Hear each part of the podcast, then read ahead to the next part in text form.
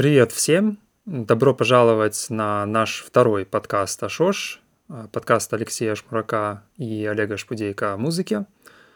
И сегодня, наверное, мы поговорим в первую очередь, как и в прошлый раз, о карантине и о влиянии карантина в первую очередь на музыкальную индустрию, на музыкантов, потому что эта тема сейчас всех беспокоит – все об этом Мне кажется, говорят. будет очень забавно, если мы каждый наш выпуск подкаста будем так начинать, что «Привет всем!» В первую очередь мы хотим поговорить по карантину, потому что карантин очень сильно влияет, и вот так вот несколько месяцев. Это будет очень забавно. В, этом... в, течение года, а потом это станет просто некоторой нормой, и э, с этого просто будет начинаться наш подкаст, если к тому времени да. мы еще будем живы, конечно. Да, как, как церкви, да, э, там в каждую неделю проводят там какие-нибудь воскресные литургии, также мы будем начинать э, жизнь музыкантов с подкаста. Ну ладно, мечты, мечты. Мы сегодня начинаем с э, той темы, которая нас прежде всего интересует, а именно тема э, запуска платформы. Мы с Олегом, на самом деле, достаточно давно уже это планировали, что объединить различные наши активности, которые связаны с вербальным, то есть это и влог, и подкасты, и лекции, и статьи, и плейлисты. Ну, то есть вообще все активности, которые не являются производством непосредственно музыки или арт-проектов, да, а которые, э, что называется, около музыки. Есть такой термин э, около футбола. Вот, вот а у нас будет около музыки. И э, мы на самом деле об этом задумывались уже достаточно давно, еще до всякого коронавируса и до всякого карантина. Но каким-то поразительным образом мы смогли э, э, принять окончательное решение и запустить э, платформу именно тогда, когда все в мире считают э, потерянные триллионы долларов мировой экономикой и высчитывать, сколько именно погибнет от коронавируса. 18 миллионов или 68 миллионов человек. Вот, все-таки ну, серьез, серьезная разница, да, серьезная маржа. Да. Даже серьезнее, чем э, в курс доллара на вокзале. Вот, и, э, соответственно, мы подумали, что будет хорошо, если в условиях, когда абсолютно все думают о том, как вообще можно ну, обмениваться материалами, материальными ценностями э, в, э, во время карантина э, чрезвычайно возросла роль онлайна, чрезвычайно возросла роль интернета. Даже уже я читал о том, что YouTube и Netflix а, просят а, локальных провайдеров а, искусственно занижать качество а, стриминга, чтобы не, а, в, ну, не возрастала, а, ну, понятно, нагрузка на сервера этих да, есть такое, больших да. компаний. Вот. В, в, в, в этот момент, ну, вот когда об этом говорят влогеры, то а, а, их, ну, ребята, которые занимаются редакцией, видеоредакцией, они в этот момент искусственно, опять же, занижают а, качество видео. Мы можем с тобой потом на постпродакшене искусственно занизить качество аудио в этот момент. Это будет забавно. Да, так и сделаем. Да, включить какую-нибудь, да, забавную обработочку. Ну вот. Э, так вот, э, э, собственно, все абсолютно думают о том, как можно выживать. Недавно, например, я прошел, можно сказать, онлайн-обследование как деятель музыкальной индустрии. Это запустил какой-то украинский сайт, где там были интересные вопросы. Например, сколько денег вы потеряете из-за карантина за март-май? Сколько сколько концертов там и так далее. И я, э, на самом деле, был в некотором затруднении, потому что, например, они спрашивают, сколько концертов вы потеряете, а у меня как бы за это время концертов так особенно не планировалось. Но зато я зна- точно знаю, что потерялось там какое-то количество лекций и а, арт-проектов. Поэтому я считал лекции и арт-проекты за концерты, да, чтобы, ну, с да. целью, с целью все-таки попасть в целевую аудиторию этого исследования.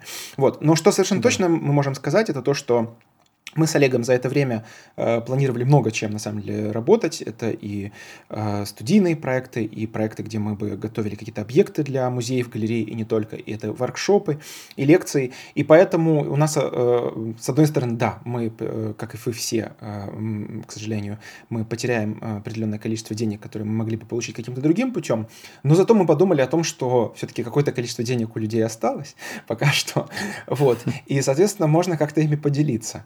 Вот, и мы решили создать некую платформу, которая тоже будет называться Ашош, и эта платформа будет работать э, по следующему принципу, что мы с Олегом, не, не нарушая законы, не нарушая э, там, чрезвычайное положение и никаким образом не беспокоя Арсена Борисовича а, Авакова, нашего замечательного министра внутренних дел, вот, который хочет всю, всю Украину обложить колючей проволокой. Вот, а мы, э, не выходя из дому или выходя только ради прогулок на природе, не кашляя никому в рот и не, не, не облизывая никого, Вот, мы будем все-таки создавать хороший, качественный, интересный, полезный, душеспасительный э, вот, э, онлайн-контент. И э, э, с помощью нашей странички на Патреоне э, мы будем э, просить вас, наши дорогие слушатели, зрители, читатели, поклонники, почитатели, фанаты, э, патроны, э, какие там еще слова, лампочки и так далее, вот, поддерживать нас финансово. Да, вы можете пройти по ссылке, которая под этим видео, и это ссылка на Patreon, и э, в, на страничке вы можете увидеть три разных опции, как нас можно поддержать. Э, мы решили э, э, эти цифры сделать такими, которые никого не напугают. Вот, то есть самая маленькая цифра, она э, даже меньше, чем средняя стоимость э, концерта или лекции в до карантинное время. Вот. А самая большая цифра, она тоже, в общем-то, не так уж и велика. То есть она меньше, чем, например, стоимость абонемента на мой курс э, из четырех лекций, вот, который был в сентябре или который планировался вот сейчас в марте. Поэтому, в общем, не такие уж большие цифры. Вот. И э, в самый маленький э, 5-долларовый э, пакет входит, собственно, поддержка, да, чтобы мы могли э, там покупать э, печенье, еду, там, крупу, гречку, э, маски, вот, и тем самым э, записывать э, подкасты, э, делать влоги технологии и прочее. А, также мы вас э, за этот самый маленький пакет э, поблагодарим, если, конечно, вы будете не против. Вот. И вы э, получите возможность влиять непосредственно на контент подкаста, то есть вы сможете предлагать нам вопросы, которые мы будем обсуждать, потому что сейчас, помимо вопросов, как жить и как не жить, многих волнуют и довольно сложные интеллектуальные вопросы а, про музыку, там, про искусство, вот. И мы вот как раз на такую аудиторию очень сильно надеемся, что рано или поздно людям надоест думать о том, какую гречку покупать, по 9 гривен или по 10, вот, и люди начнут думать о том, какую симфонию Малера слушать. А тут как раз Алексей Шмурак и Олег Шпудейко идеально подадут. Или какой альбом Брайана Ина слушать, чтобы заснуть, потому что э, наверняка возрастет бессонница и тревожное состояние. Вот. Ну а... да, не только задавать вопросы, но и получать на них ответы, причем в хорошем формате, в, допустим, формате видео Q&A, где мы довольно подробно будем отвечать, плюс э, давать какие-то рекомендации. Кстати, по поводу и Малера, и Брайана Ина, да, там составлять какие-нибудь плейлисты, а, с комментариями. Это будет довольно интересно. Да, если говорить о плейлистах с комментариями, то они как раз входят уже во второй пакет, который стоит 15 э, долларов.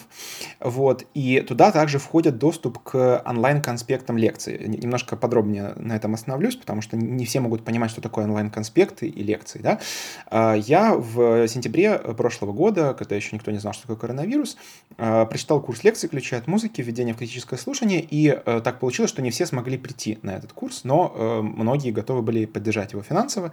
И мы с организаторами для них подготовили такие как бы подкаст-версии. То есть это некий Google Doc, а, в котором входят а, а, фрагменты аудио ну, версии лекции и ссылки на различные сопровождающие материалы. И поскольку получается так, что эта индустрия простраивает, э, извините, простаивает, если бы она была простраивалась, если бы она простраивалась, нет, она простаивает. Вот, а, то есть э, как бы такой ресурс, как человека-часы, да, человека-мозги, они простаивают, то мы решили перезапустить это все дело, и я буду, начиная со следующей недели, готовить вот такие вот онлайн-конспекты будущих лекций, и на самом деле вы можете предлагать, опять же, с помощью помощью, э, собственно, Патреона, вы можете предлагать темы этих самых лекций, и э, если какие-то темы людей ну, массово, так сказать, заинтересуют, то я подготовлю подобные онлайн-конспекты. На самом деле, онлайн-конспект по своему контенту, он ничем не хуже лекции. Понятно, что, к сожалению, нет возможности лицезреть э, лектора, там, отвечать на вопросы лектора и так далее. То есть вот этого, понятно, а, живого присутствия не получится, но весь как как бы ну, интеллектуальный контент, да, то есть все, все, что касается того, что вы хотите именно получить непосредственно от лектора, все это в эти, в эти онлайн-конспекты э, будет входить. Это э, то, что входит в э, пакет за 15 долларов. А пакет за 25 долларов, Олег, расскажи, что входит в пакет за 25 долларов? В пакет за 25 долларов входит э, возможность получить э, видеоурок или какую-нибудь видеоконсультацию с нами, ну, с Алексеем Шмараком или мной, Олегом Шпудейко. А, вы сможете поговорить, э, например, о жизни или о музыке или о чем вообще угодно. А, одна, один урок в месяц. И помимо этого, естественно, все то, что входило и в предыдущие пакеты. И также важно, думаю, что отметить, что все подписчики будут получать контент э, первыми. То есть мы будем публиковать э, весь наш новый контент сначала на Патреоне, и потом, допустим, на следующий день уже его публично онлайн. Э, это именно тот контент, который не, не эксклюзивный.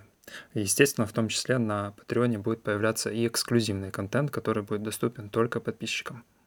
Да, э, заранее вас благодарим, и, но мы не просто вас, как бы так, э, можно сказать, э, впустую да, благодарим, анони, анонимно никого не называя. Все, кто будут нас поддерживать, если вы будете не против, если вы не, не будете против этого протестовать, то мы в следующих ну, публикациях будем вас упоминать, и таким образом люди будут знать, что вот есть такие хорошие, замечательные патроны, Э, нашего контента, благодаря которым э, культура еще жива, и э, зомби еще не ходят по городу, пожирая все и вся. Вот. Ну, я думаю, вернемся к теме карантина и коронавируса, и музыкальной индустрии. И у меня есть что рассказать на самом деле, что вот буквально вчера в пятницу Bandcamp — это, кто не знает, э, система продажи музыки, да, где вы можете разместить свою музыку и продавать ее. А Bandcamp отличается от э, Spotify, iTunes и других систем тем, что деньги, которые люди тратят на музыку, почти все эти деньги идут прямо музыкантам. Ну, то есть в обход дистрибьютора и часто в обход лейбла. Так вот, они в пятницу решили отказаться от э, своей части прибыли, и абсолютно все деньги, которые тратились на бэндкемпе в пятницу, э, все эти покупки муз- музыки, все эти деньги шли непосредственно музыкантам. И на самом деле это сработало. Ну, там в моем случае, например, это не так сильно сработало, но в целом, если так брать по Э, всей сцене, да, электронной музыки, ambient музыки и даже современной классической музыки, наверное, то э, продажи такие выросли, и более того, э, сам сервер Bandcamp э, в пятницу лежал где-то раз 20, по-моему. То есть они писали, что сервер не выдерживает количество заказов музыкальных. И многие постили в Твиттер, например, писали об этом как о позитивной новости, потому что это свидетельство того, что люди активно помогают музыкантам и а, покупают музыку. А, Bandcamp здесь э, отличился, потому что, к примеру, другие системы, там, вроде Spotify или Apple Music, а, ну, у них на Spotify, если сейчас зайти на Twitter-страничку Spotify, у них там такое творится, что вот как и было до этого, то есть как будто ничего не происходило. То есть у них там какие-то промоушен-материалы от э, музыкантов, э, реклама плейлистов, еще чего-то. То есть они пока что полностью игнорируют ситуацию, и э, что, мне кажется, не очень хорошо для их public image, да, потому как они и так известны тем, что они серьезно не доплачивают музыкантам. То есть доход от стрима очень маленький. Хотя некоторых музыкантов он кормит, конечно.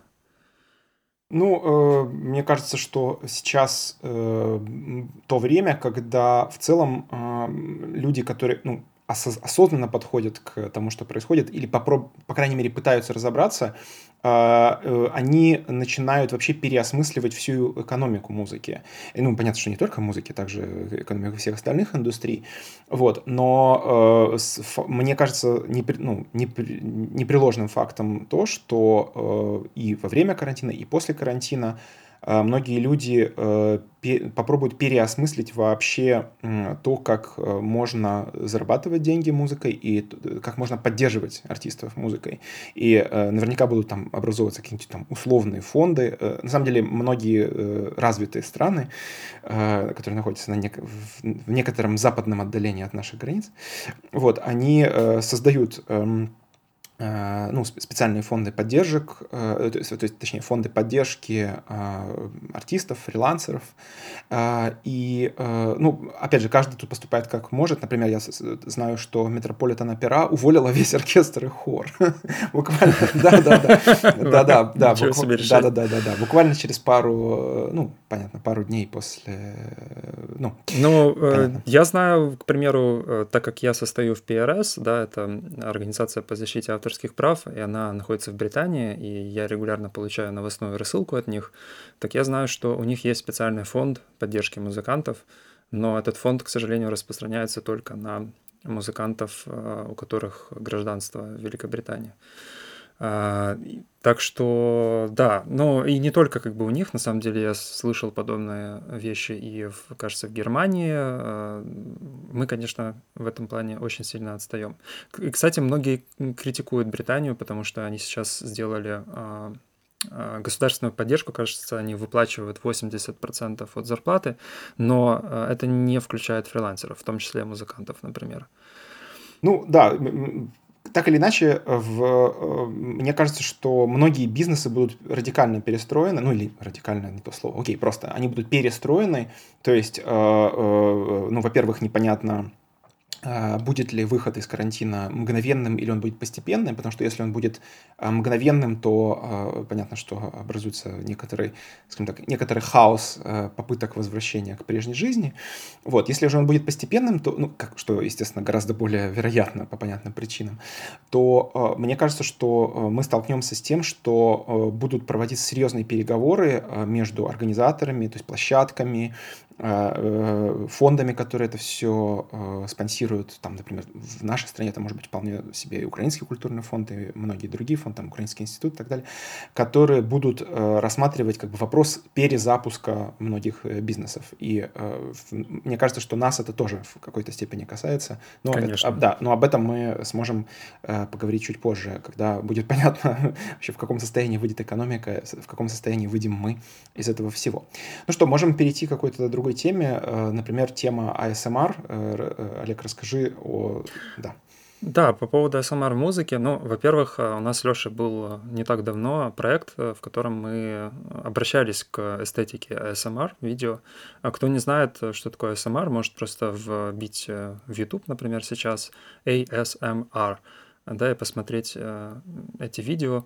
Обычно на этих видео эм, люди тихим голосом что-нибудь говорят или, а, допустим, создают какие-нибудь очень тихие приятные звуки, от которых как бы должны по коже, по идее, а, идти мурашки. И всяч всяческие приятные ощущения, иногда граничащие с болезненными. Вот. Э, и этот тренд ASMR, он на самом деле не новый, а, ему уже много лет.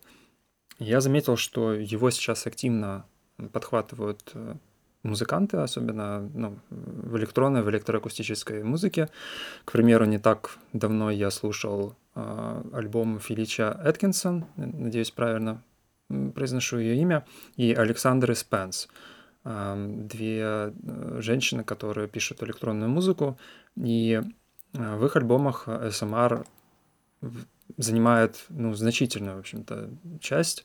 Это по сути, можно сказать, э, это SMR-альбом. То есть это не просто композитор, да, или композиторка, которая использует частично там какие-нибудь приемы оттуда. Это музыка, которая построена на в целом на этом ASMR-эффекте. А, а мы с Лешей делали ASMR-инсталляцию в Музее современного искусства Одессы в ноябре прошлого года. А, это называлось, э, вернее, не инсталляция, это была видеоработа, которая называется SMR-допрос. Дело ну, в том, что да. Я просто хочу Вы... упомянуть, э, ты, ты, ты э, об этом не сказал, но это очень важно, что поскольку ASMR это достаточно свежая, ну, по сравнению, например, с симфонической музыкой, я так скажу, достаточно свежая тенденция, то, как и любая свежая тенденция, она немедленно подверглась, э, и, ну, скажем так, э, ее начали, э, над ней начали иронизировать. То есть появилось огромное количество пародийных ASMR э, видео, там, где люди, например, открывают банку пива и там рассуждают там, там типа Обама чмо, то есть есть, например, такие видео, там пью, пью Балтику 9 и ругаюсь на Америку. Появились разные пародийные видео, где высмеивается вот именно гламурная такая культура, которая связана с потреблением, то есть есть множество пародийных подобных видео. Есть пародийные видео делает, есть знаменитое пародийное видео, где девушка делает ASMR ограбление банка. То есть она очень, очень тихо, да, э, шепотом как бы э, говорит там руки вверх и так далее, и в конце концов стреляет в оператора. Вот, и в этом плане, эм, ну, то есть невозможно вообще себе ничего представить, никакое явление, которое бы не подверглось бы вот этому метамодернистскому, как принято говорить, Э, травестированию, да, то есть э, доведению до э, абсурда, снижению, обесцениванию и, в конце концов, пародированию. И мы в этом плане, как мне кажется, мы оказались в таком, можно сказать, тренде, да, то есть мы сделали видео, которое в каком-то смысле пере, ну, переинтонирует, да, тему ASMR, которая связана, понятное дело, с потреблением, с наслаждением и так далее, переинтонирует через садомазохизм. Почему Почему? Потому что, ну, во-первых, мы живем в Украине. То есть э, мы живем, да, в стране, которая, как бы, ну, для которой вообще, в принципе, садомазохизм, э, он, ну, вшит в подкорку культуры, да, то есть мы постоянно э, либо жалуемся на то, что нас мучают, либо мы, ну, часть тех, кто мучает, да, то есть как бы вот огромное количество различных межнациональных, межгосударственных, межцивилизационных конфликтов как раз построены на, либо на том, что мы хотим твердую руку, которая нас всех э, как бы дисциплинирует. Да? Когда-то это был Сталин, сейчас это Аваков, завтра это будет кто-то еще, неважно. Вот. Либо мы э, говорим, ну, как бы жалуемся, да, мы становимся в позицию жертвы и говорим, что вот нас, значит, все тут э, как бы изнасиловали, убили, как бы голодом заморили и так далее. Вот. И когда мы делали проект в Одессе, то мы делали его как бы апеллируя к традициям одесского нонконформизма, который сложился именно в такие седые, нафталинные советские советские времена, когда э, вообще в целом эротика была под гигантским сумасшедшим совершенно запретом, э, уж тем более БДСМ эротика. Вот, но в то же время БДСМ и, ну точнее не БДСМ, а скорее СМ, да, то есть садомазохизм, он пронизывал всю культуру сверху донизу. Вот, и таким образом мы решили оттолкнуться от вот этого противоречия, да, то есть между современным каким-то э, э, сатирическим, э, современными какими-то сатирическими трендами, современным же сверхпотребительством и э, сверхнацеленностью на э, как бы получение наслаждения от ну, чего бы то ни было, и, соответственно, э, вот именно советской такой э, э, посттоталитарной, э, постдиктатурной э, э темой э, ну, ну, допроса, унижения, подчинения, вот все это объединить в один, э, в один проект. И мы сделали проект, который называется ASMR видео. Олег, э, расскажи. Ну, там важно также, я думаю, что сказать о том, что э, это связано еще с историей здания музея, да, в котором, как выяснилось, находился, находилась ГРУ когда-то, и соответственно, там, ну, скорее всего, проводились эти допросы. Более того, в музее есть комната, где действительно не ловит мобильная связь, например. Такая маленькая комнатушка, заходишь туда и сразу чувствуешь себя как-то немножко неуверенно. Вот. И э, да, мы как бы обратились к теме полицейского насилия, которое на самом деле, как мне кажется, оно не, это не что-то, что свойственно только для этой территории. К примеру, там, в том же США это огромная проблема. Так что, думаю, возможно, это э, ну, наша э, работа была бы понятна, например, американцам тоже. А, и мы решили совместить а, две ну, эстетики, что ли, да, потому что есть как бы эстетика вот этого милицейского даже, нет, сейчас не полицейского, наверное, милицейского участка, допроса, э, всего, что его окружает, эти все противогазы, папочки, да, с делами, дубинки, разные методы пыток и э, предельно вот такую, как даже сказать, она не то что ну, эфемерная, но, в общем, она очень легкая такая вот эта СМР э, эстетика, да, где все обычно происходит невероятно нежно и э, невероятно тонко и невероятно приятно. Вот. И э, как бы по сути у нас получился полицейский, милицейский допрос, который происходит в ASMR а, эстетике. То есть вместо того, чтобы там, бить э, дубинкой да, или а, там, делать слоника из противогаза, а, из всех этих объектов э, издаются звуки такие как бы приятные, мягкие, возможно, даже в чем-то возбуждающее, да, которое играет в том числе из вот этой эротической и э, садомазохистской составляющей. Это все э, видео, ролик, да, зацикленный видеоролик, который э, проигрывается в одном из залов Музея современного искусства Одессы. Его можно сейчас посмотреть, если вы в Одессе или будете в Одессе. Я, правда, думаю, что да. Если вы в Одессе, потому что вряд ли вы будете в Одессе в а, ближайшее время. Олег, э, насколько я знаю, Музей современного искусства Одессы, к сожалению, на время, ну как к сожалению, к счастью, да, очень осознанно. Ну, я имею в виду, да, тогда, когда отменится карантин, я к тому, что он сейчас часть э, экспозиции. действующей экспозиции, и как бы когда э, карантин отменится, вы сможете прийти и да. посмотреть. Ну, также мы внизу э, прилагаем ссылку на короткий фрагмент из этого ролика в, в Инстаграме, можно посмотреть, э, ну, по, получить представление о том, как, как выглядит этот проект. Вот, но вообще в целом, мне кажется, это интересная тема, тема телесности в музыке и саунд-арте. Получается так, что, э, ну, с одной стороны, э, музыка телесно по своей э, как бы фундаментальной природе, да, потому что звуковые волны проходят сквозь наше тело, и мы не можем отстраниться от звука, Конечно. Если мы находимся с ним в одном пространстве, мы можем не смотреть на картину, мы можем закрыть глаза и не, ну, не получать часть информации про кино, тоже касается, понятно, там, танцевального перформанса, театрального перформанса и так далее, но в случае с музыкой э, отстраниться от музыки чрезвычайно сложно. А, э, и а, музыка, э, телесность музыки, она вообще часто была э, предметом а, либо, ну, можно сказать, каких-то фундаментальных исследований композиторов. То есть, например, скажем, такие, такой композитор, как Скрябин Александр Николаевич, он, ну, практически все его творчество, оно пронизано вот исследованию вот, вот этой самой, в общем-то, вполне себе АСМР телесности, то есть какие, какими-то каких-то поглаживаний, каких-то шорохов там и так далее далее. Вот, позже, а, в, уже в, ну, как бы в эпицентре 20 века э, музыкальная телесность, э, ну, ее стало легче исследовать благодаря звукозаписывающей, звуковоспроизводящей технике. Э, вот. И, например, если взять произведения таких композиторов, как э, Ксенакис и Лигити, которые работали именно, ну, по сути, они отказались от э прозрачной и э, основанной на привычных жанрах фактуре, да, то есть основанных на, uh-huh. на песне, на марше, на танце и на э, инструменты, которые как бы сопровождали песни, марши, танец, да, и вот, собственно, Лигити и Ксенакис, они, в, начиная с 50-х годов, э, ну, Лигити чуть позже, начиная с 60-х, они начали исследовать, э, э, скажем так, вариант э, трактовки музыки как именно передачи каких-то физических и телесных состояний.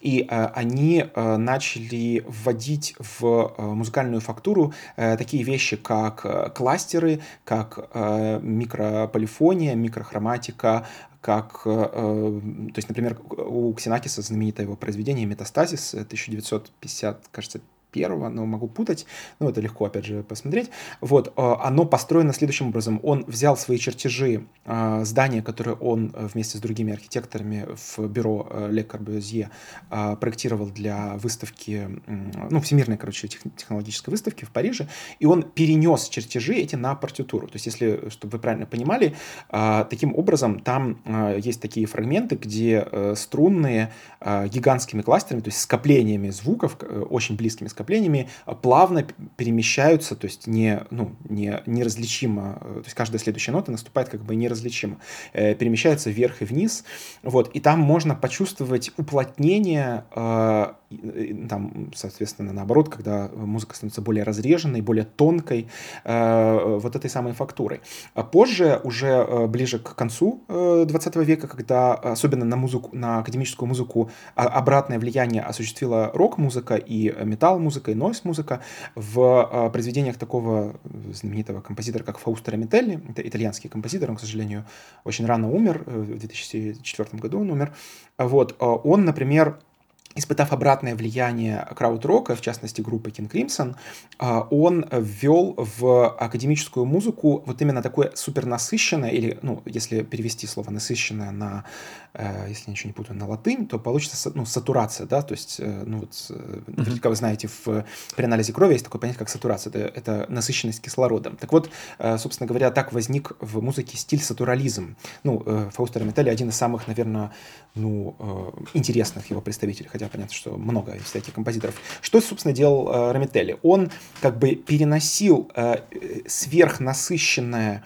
а, различными как бы шумами, загрязнениями, э, искажениями э, звучания электроинструментов, таких как электрогитара или, там, понятно, электроскрипка и так далее, он это переносил на академическую музыку. То есть он совмещал различные эффекты а, сверхплотного, сверхнасыщенного, грязного, как принято говорить, да, а, звука, ну, понятно, нойс, металлической рок-музыки, и совмещал это с ну, достиж... ну, достижениями или исследованиями академической музыки. И вы можете в таких произведениях, как «Бэт-трип профессора», «Радио мертвого города» и знаменитая его опера «Индекс металлов», вы можете, собственно говоря, вот там эти вещи услышать. То есть как э, телесность, в том числе и телесность э, такого именно SM-плана, да, то есть очень часто, когда вы слушаете музыку Рамителли, вы испытываете ощущение, как будто вам ну, мучительно больно от этого, вам этого мучительно неприятно.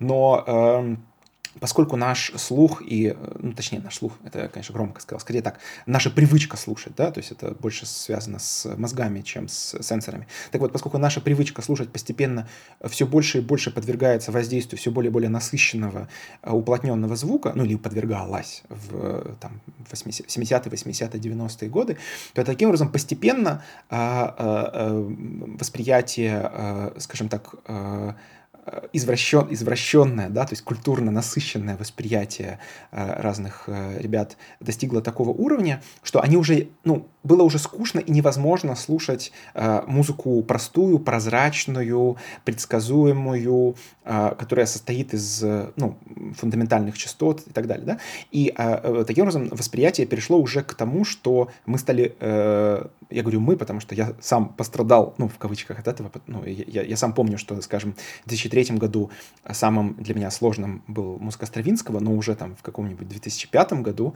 я уже не мог, э, э, как в анекдоте про, э, про Холмса и Ватсона, Ватсон уже без трубки не мог, я уже не мог без, собственно, сверхнасыщенного звука. Мне уже нужно было слушать Шарина, Фурера там, и других подобных композиторов.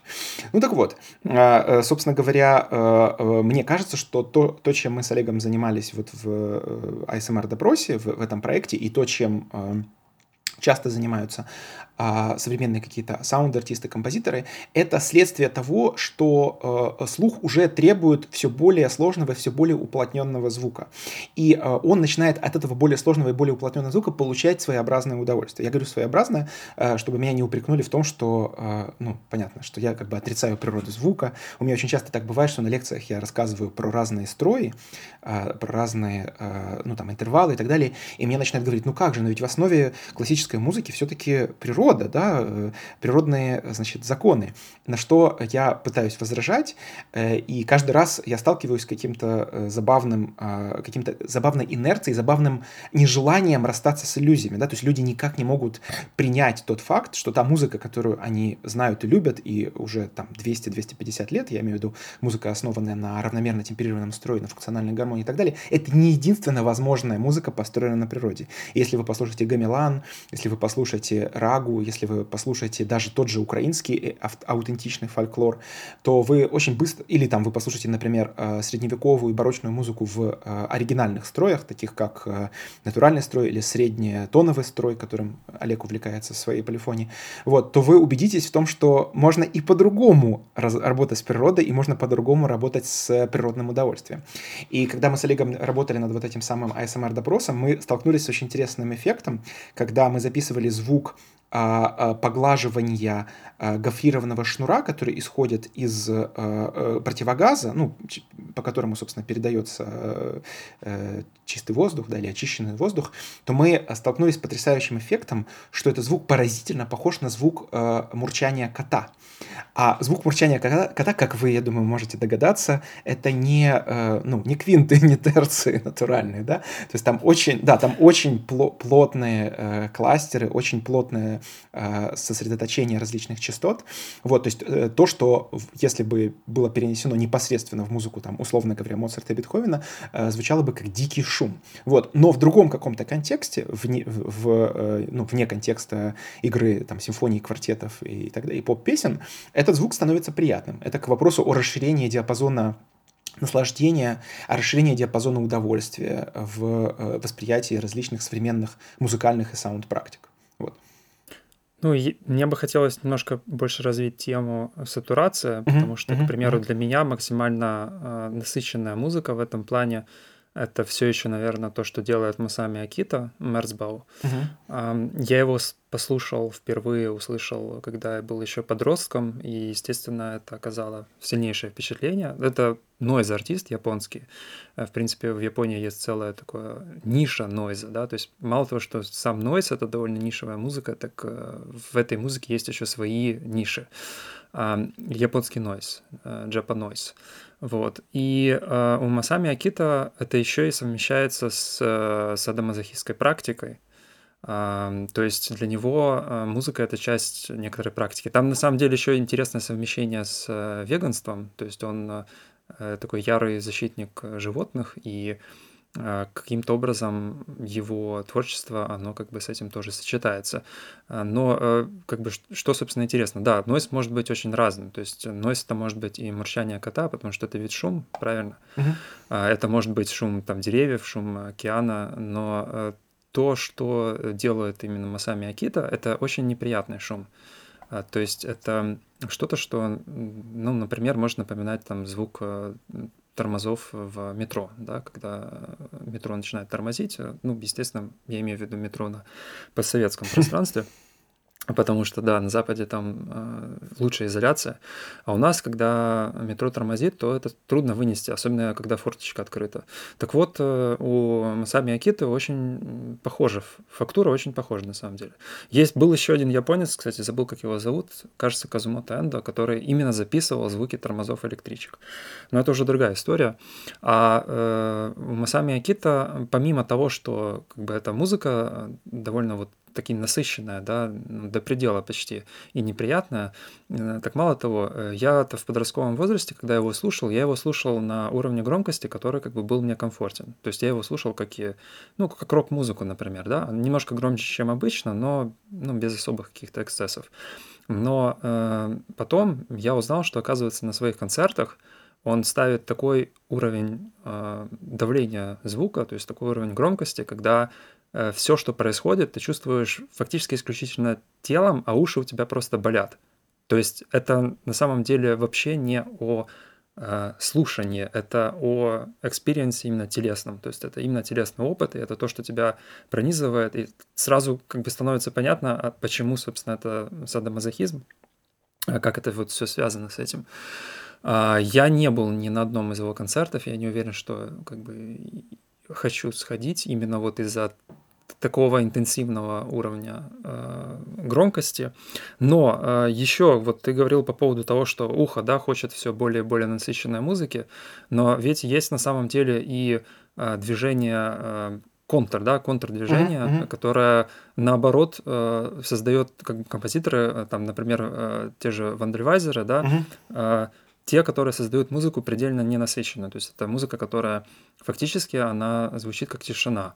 Э, в ней, в ней э, не только как бы мало чего происходит и медленно, э, в ней еще и тембрально все настолько редуцировано до каких-то простейших сочетаний, так, гармоник, каких-то техник исполнения, которые требуют максимальной концентрации на звук. Я вот буквально сегодня, кстати, смотрел видео Юрк Фрей, один из э, Фрай, тоже, Фрай, уверен, Фрай, Фрай, Фрай. Юрк Фрай, да, один из композиторов, он объяснял э, технику исполнения, когда там звучит э, два, ну то есть одна нота зажимается на струнном инструменте, э, и вторая э, нота, э, которая зажимается, но не полностью, но там нужно именно вот, э, ну то есть фактически как вы вот бы играли э, флажолет, да, но э, нужно э, ее зажать так, чтобы звучало одновременно две. То есть и так и зажата, и гармоника сверху. И плюс как бы еще есть шум э, самого смычка, и все это превращается в такой как это как облако звучит. То есть это как будто э, звук становится абсолютно каким-то эфемерным, он как будто вот сейчас просто растворится в пространстве, его, и он перестанет существовать. То есть это вот, к примеру, и можно еще вспомнить, кстати, тоже японцев. У японцев эм, кажется, в 90-х, в конце 90-х была очень развита э, сцена lowercase музыки, lowercase music. Это музыка, которая исполнялась на уровне громкости, которая была меньше окружающей, громкости окружающей среды. То есть, э, к примеру, если эта музыка исполняется в концертном зале, и в этом концертном зале есть какой-то ambient noise, то есть э, звук окружения, да, то есть это кашель, какие-то там шорохи, то уровень э, музыки, э, громкости будет обязательно ниже, чем вот это вот все. То есть эту музыку нужно было вслушиваться в нее просто вот до... Ну, это такая медитативная практика какой-то гиперконцентрация. Ну, э, мне кажется, что и тот, и другой пример, то есть и пример э, гиперсатурации, и пример гиперредукции, это так или иначе э, примеры того, когда наше восприятие хочет некоего дополнительного усилия и некоего дополнительного опыта, когда нам не хватает или мы не удовлетворяемся привычным опытом, который нам с удовольствием предоставит классическая музыка, поп-музыка, джаз, лаунж и многие другие, ну, супер обычные направления, направления, которые можно услышать в, ну, я имею в виду в обычных э, условиях.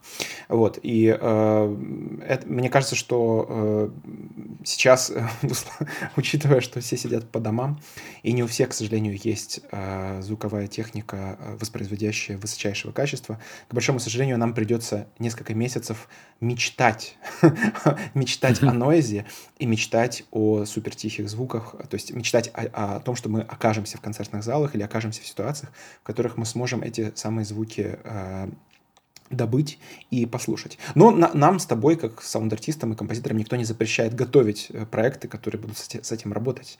Мы э, это как мы, мы воспользуемся, так сказать, э, дефицитом и как спекулянты хм. можем заранее заготовить подобных специфических да. э, э, опытов, которые возможны только в ну в, в не в домашних, не в э, ну как как сказать, кастом условиях, то есть не в условиях, которые может сам себе создать пользователь.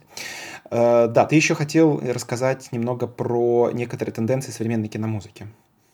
А, ну да, эту тему мы поднимали в последнем выпуске влога, да, и мы говорили о Хильдур Гуднадотир или Гуднадотир, э, не знаю, как правильно, а, про дрон-музыку и ее, ну, в общем-то, успех сейчас, да, в киномузыке. А дрон-музыка на самом деле, она ведь тоже невероятно э, нишевая музыка. То есть дрон, по я сути... предлагаю это... поговорить о том, что такое, да, дрон. Да, вот я, собственно, да, дрон, по сути, дрон э, это сам, само слово, да, это некоторое такое гудение. То есть это когда э, у нас есть какой-то тон, одна нота, допустим, которая держится очень-очень-очень долго, и в ней происходят какие-то минимальные изменения. И э, вся, как бы, э, весь фокус внимания вот как раз на этих мельчайших э, изменениях этой музыки. Я думаю, что пионером, наверное, дрон-музыки был Ламанта Йонг, Янг, а, и с тех пор эта музыка находилась в ну, как это была гипернишевая музыка, которая как бы была известна даже не всем любителям эмбиента, по сути. Но э, не так давно, э, начиная, я думаю, что, наверное, с Йохана Йохансона, с его работ э, для, например, Сикарио. Это фильм Дани Вильнева. Да, где, по сути, это отход от э, существующей э, устоявшейся традиции э, постминимализма, да, который, который, в общем-то, самый известный адепт которой это Ханс Циммер, самый популярный композитор. То есть э, когда-то вот Филипп Глаз фактически совершил революцию в киномузыке, и все стали писать как Филипп Глаз. А потом появился Циммер, и все стали писать как Циммер.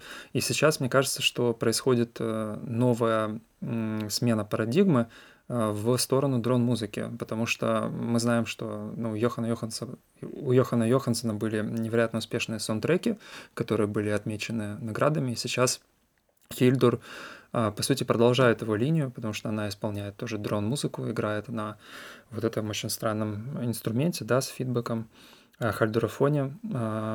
И ну вот интересно было бы, наверное, подумать о том, почему это происходит. То есть почему хотя как бы Циммер все еще популярен, но почему сейчас эта музыка начинает становиться mm. все более и более успешной и популярной, э, как киномузыка? Мне кажется, что э, это гипотеза, разумеется, я абсолютно в этом не специалист, но э, мне кажется, что одним из одной из причин, по которой э, дрон-музыка и вообще в целом музыка погружения становится более а, успешной, э, чем музыка с э, таким, э, ну, как сказать, с я, ясными какими-то и очень э, э, ну, отчетливыми отдельными да, событиями. Uh-huh. Э, в первую очередь это связано с тем, что кино все больше и больше становится аттракционом. Э, бук, э, буквально в смысле, например, вот недавний успех фильма 1917, можно спорить о его художественных качествах, и я с удовольствием поспорю, если бы это будет подкаст не Ашош, а, например, подкаст «Ругаем, да, пью, пью, пью девятку и ругаю фильмы».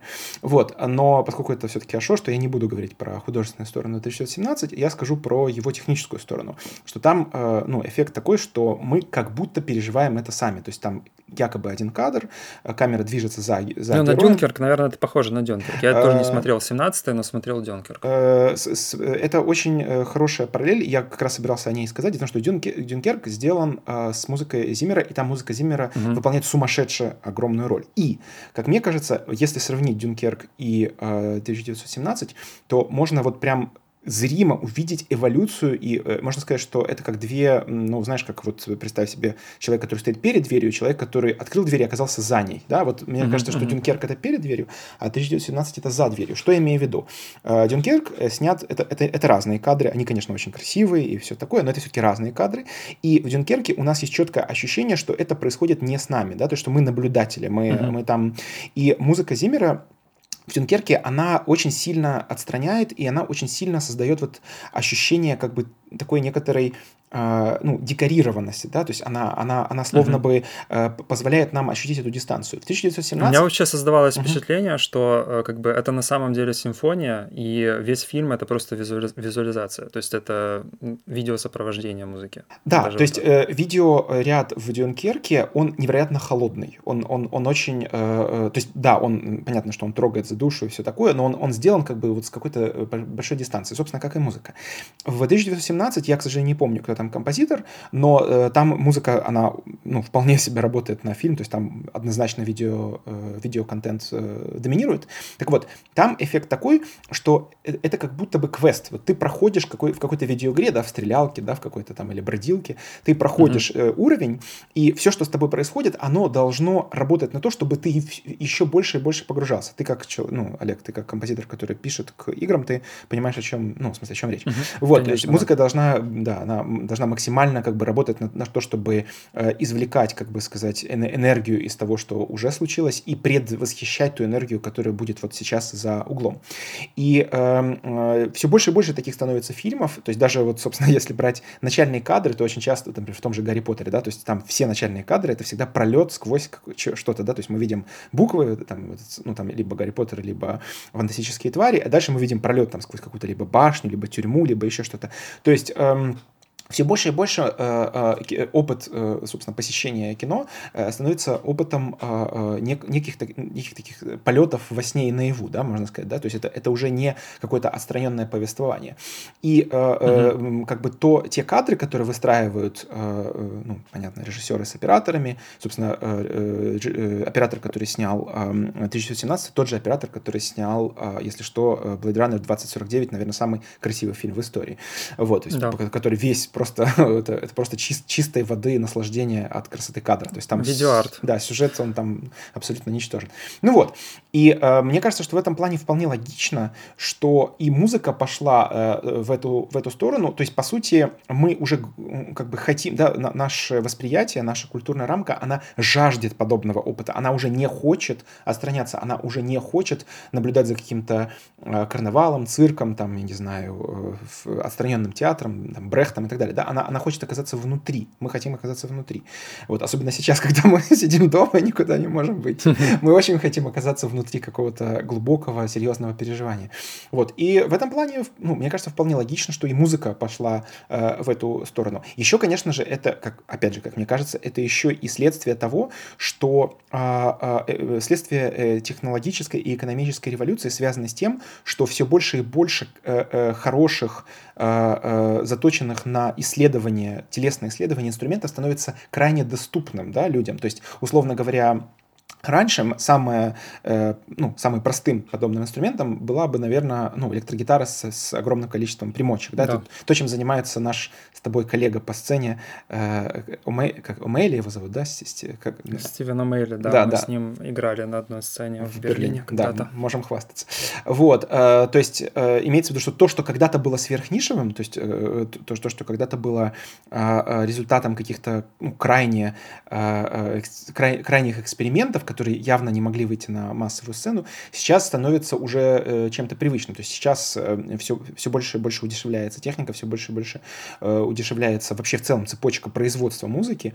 И как бы купить себе нужное количество железа или нужное количество софта для того, чтобы производить подобную музыку, ну, это стало очень, очень дешевым, очень доступным. Вот еще третья, третью гипотезу, которую выскажу, почему эта музыка начинает доминировать, эта гипотеза касается нового рассвет, ну, по крайней мере, у нас, я не знаю, что происходит на Западе, но у нас новый рассвет танцевальной сцены. Новый — это в смысле относительно дискотек 80-х, понятно. Mm-hmm. Вот, то есть последние именно 5-6 лет в Киеве, в частности, сумасшедший совершенно рассвет танцевальной сцены, где, собственно, телесное переживание звука э, становится доминирующим, да, если сравнить это с тем, что мы испытываем на, ну, там, на, э, когда мы слушаем поп-музыку или хип-хоп музыку или рэп, ну, короче, понятно. То есть в танцевальной музыке, по сути, э, условно говоря, сюжет, там какие-то большое количество каких-то зримых и э, э, отчетливых смен значительно меньше, чем нахождение внутри какого-то физического переживания. И, соответственно, вот этот вот опыт глубокого телесного переживания звука, он э, переносится в том числе и в э, кинотеатры. Ну вот это, это я высказал такие гипотезы. Если у тебя есть... Ну вот да. мне кажется, что да, что может быть, это, конечно, вот мне только что в голову пришло, что, возможно, это еще связано с индивидуализмом, с его развитием, потому как э, ну, дрон-музыка в целом, она как бы невероятно интроспективная, то есть это та музыка, которая слушается с таким максимально, максимальной концентрацией, причем не интеллектуальной концентрацией, а чувственной, то есть mm-hmm. это какая-то такая отдача потоку, и это то, что, в общем-то, больше соответствует э, такой как бы очень индивидуалист, индивидуалистской культуре, да, которая по сути, как бы сейчас все больше и больше и больше а, концентрируется на себе. То есть каждый как бы, человек больше концентрируется на себе, а как бы не на других, он отделяется. Ну и сейчас как бы мы видим, как это все еще как бы и усугубляется, собственно, карантином.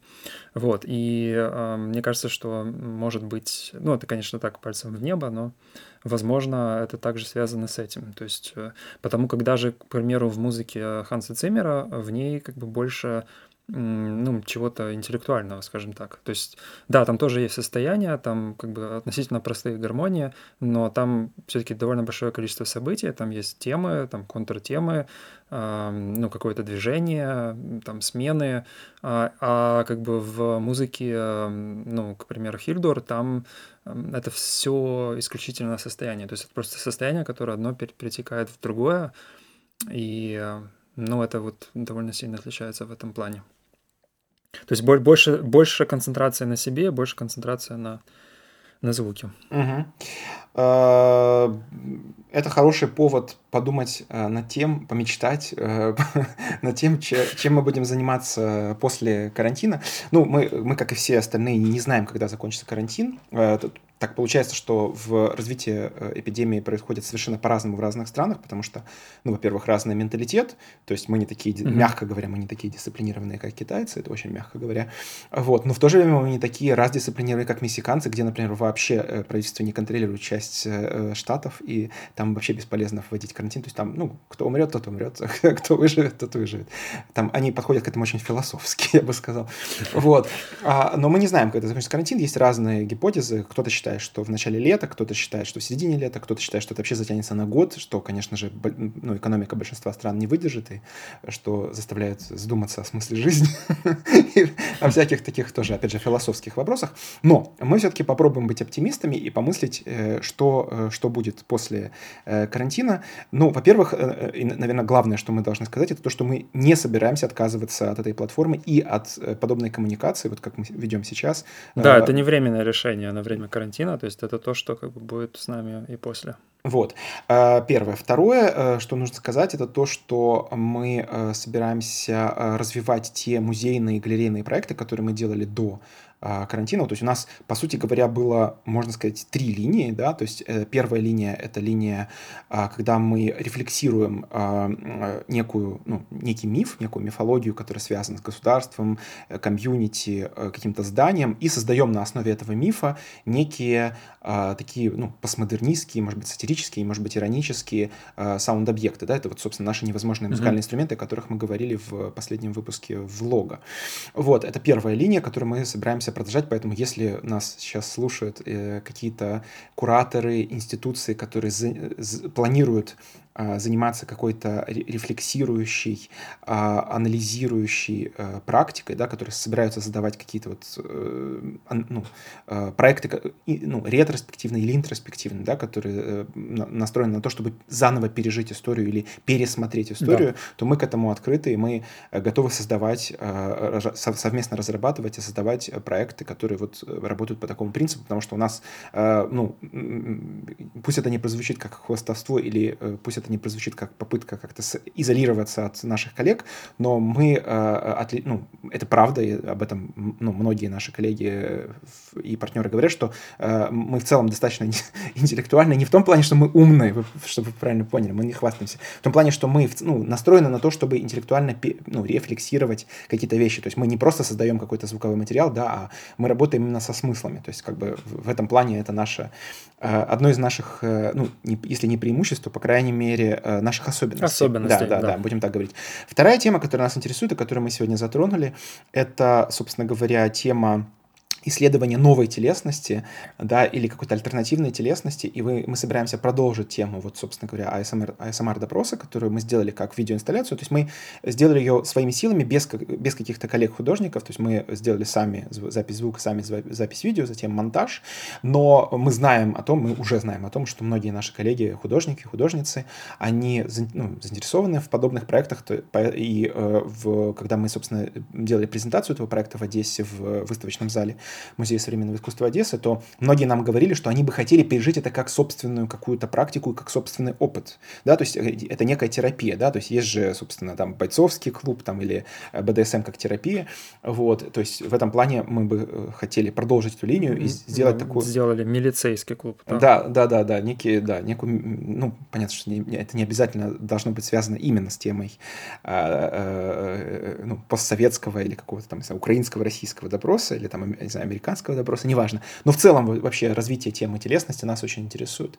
Вот. И третья тема, которую мы однозначно собираемся продолжить, это тема э, подслушанного музея. Это то, о чем будет наш следующий выпуск влога, который мы выпустим, наверное, скорее всего, в, в э, первой половине апреля. Ну так, да, реалистично, да? Что, что... Да, я думаю, что да. Вот. Это, кстати, будет первая, первая вы, моя вылазка э, пешеходная на такое большое расстояние, потому что записывать мы видео можем только у Олега. Я живу на Оболоне, Олег на Шулявке, то есть мне надо будет впервые в, в моей истории пешком э, пройти это расстояние. На самом деле оно очень, оно очень небольшое, всего два часа. Вообще в целом карантин, он заставил пересмотреть наше представление о географии.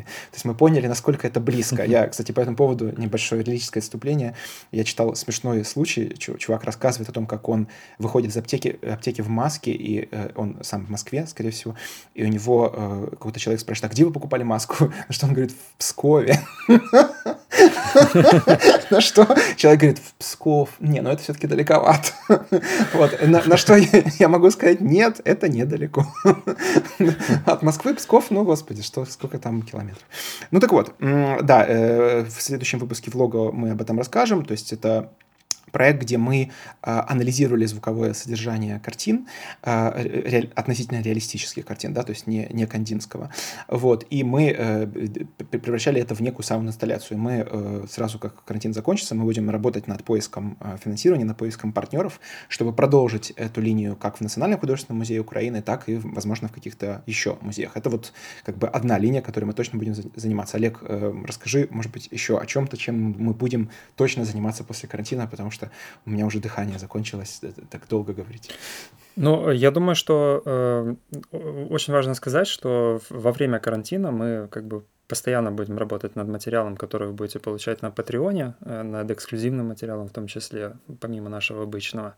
И э, что как бы очень удобно, мне кажется, мы забыли это упомянуть в самом да. начале, то, что на Патреоне теперь, по сути, как бы есть весь коллекция всего нашего образовательного материала. То есть то, что раньше нужно было где-то там искать, смотреть там в Фейсбуке, на Ютубе, еще где-то, теперь есть очень удобно вот на одной страничке на Патреоне. Это я сегодня вот только для себя так обнаружил, когда весь этот контент загружал туда. Угу. Вот.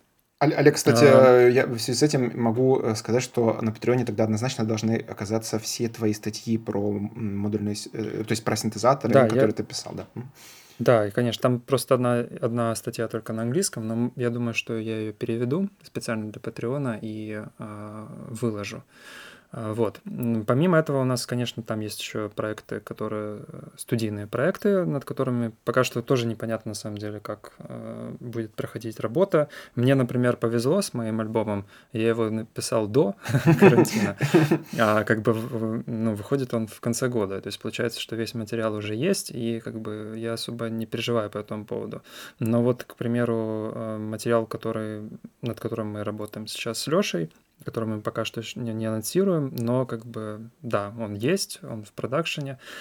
А, вот сейчас э, не совсем тоже из-за карантина понятно, что с ним делать и как дальше продолжать работу, потому что, ну, нелегко работать э, дистанционно, честно говоря. Неле- да, нелегко работать дистанционно и нелегко работать, не, не понимая, како, какова будет экономика и каков будет продакшн вообще каких-либо концертных э, проектов. То есть, э, на, наверное, да, наверное, мне кажется, что пер, первая волна это будет, собственно говоря, дистанционная работа, вторая волна это будет студийная работа, но без, ну, понятно, без возможности делать концерт концерты, потому что либо еще не отменится карантин, либо еще экономика не выздоровеет. И уже третья волна это угу. будет возобновление концертной деятельности. Вот мне... Но вы на самом деле вот э, вы слушаете подкаст, но может быть у вас есть какие-то идеи, что бы вы хотели видеть? Может быть вы бы хотели совместный наш концерт э, увидеть, там лайвстрим или э, ну какой-нибудь другой контент. То есть мы открыты к предложениям угу. и с удовольствием будем рассматривать и по мере возможности реализовывать. Ну да. Ну и, конечно, сейчас э, вообще в целом а, абсолютно идеальные условия для именно индивидуальной работы. То есть работы либо э, ну, в компьютере, либо с какими-то примочками, либо за, ну, понятно, в наборных программах, э, за акустическими инструментами. То есть вот для, для этих условий созданы абсолютно то есть, да. простите, для этих проектов созданы абсолютно идеальные условия, и я в, собираюсь за время карантина закончить свою работу работу, нотную работу над э, альбомом э, на стихи э, Леонида Аранзона, который я, я перерабатываю. У меня было произведение, которое называется «Марши и самолеты».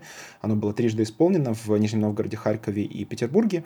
Вот, потом мы с э, исполнителем фортепианной партии э, последней э, реализации Никитой Качаевым приняли решение э, начать работу над э, альбомом. И вот для этого альбома я перераб, буду перерабатывать материал, буду делать его более человечным, а, красивым, хм. вот, ну, таким, чтобы от него можно было получать даже больше удовольствия, чем от милицейской дубинки, я так скажу. Вот, э, и, э, ну, понятно, что также и какие-то другие нотные проекты. Если вообще в целом у кого-то из вас есть подобные какие-то идеи, на чем может, на чем может скромный, но яркий композитор поработать дистанционно у себя себя дома, то вы можете что-то предлагать. Особенно, особенно охотно я отзовусь, если в, ваш, в, в числе, ну, в смысле, в структуре вашего предложения будет входить, например, какая-то материальная поддержка. Вот, я так скажу. А, ну что, Олег, будем э, сегодняшний Да, подкаст... будем заканчивать, да. Мы на самом деле поговорили довольно много, больше, чем по времени предыдущих подкасты и, в общем-то, хорошо обсудили интересные темы. Надеюсь, что как бы вам тоже было с нами интересно. Да, скоро и... выйдут э, некоторые дополнительные материалы, в частности, для обладателей, точнее, для тех, кто купит э, уровень поддержки второй или третий, э, выйдет э, некоторые плейлисты с нашими комментариями. Также скоро мы выложим э, третью картину из с проекта «Послушанный музей», это уже для, абсолютно для всех. И э, также в работе э, у меня, как у э, лектора, в работе онлайн-конспект лекции «Чем занимаются дирижеры» и для обладателей э, уровня поддержки второй, третий, э, скоро ну, вы сможете получить этот онлайн-конспект и узнать, чем же занимаются дирижеры. Вот. Ну что, прекрасно. Тогда мы Не болейте, не кашляйте, Не да. болейте. И услышимся через неделю. Да, пока. Пока.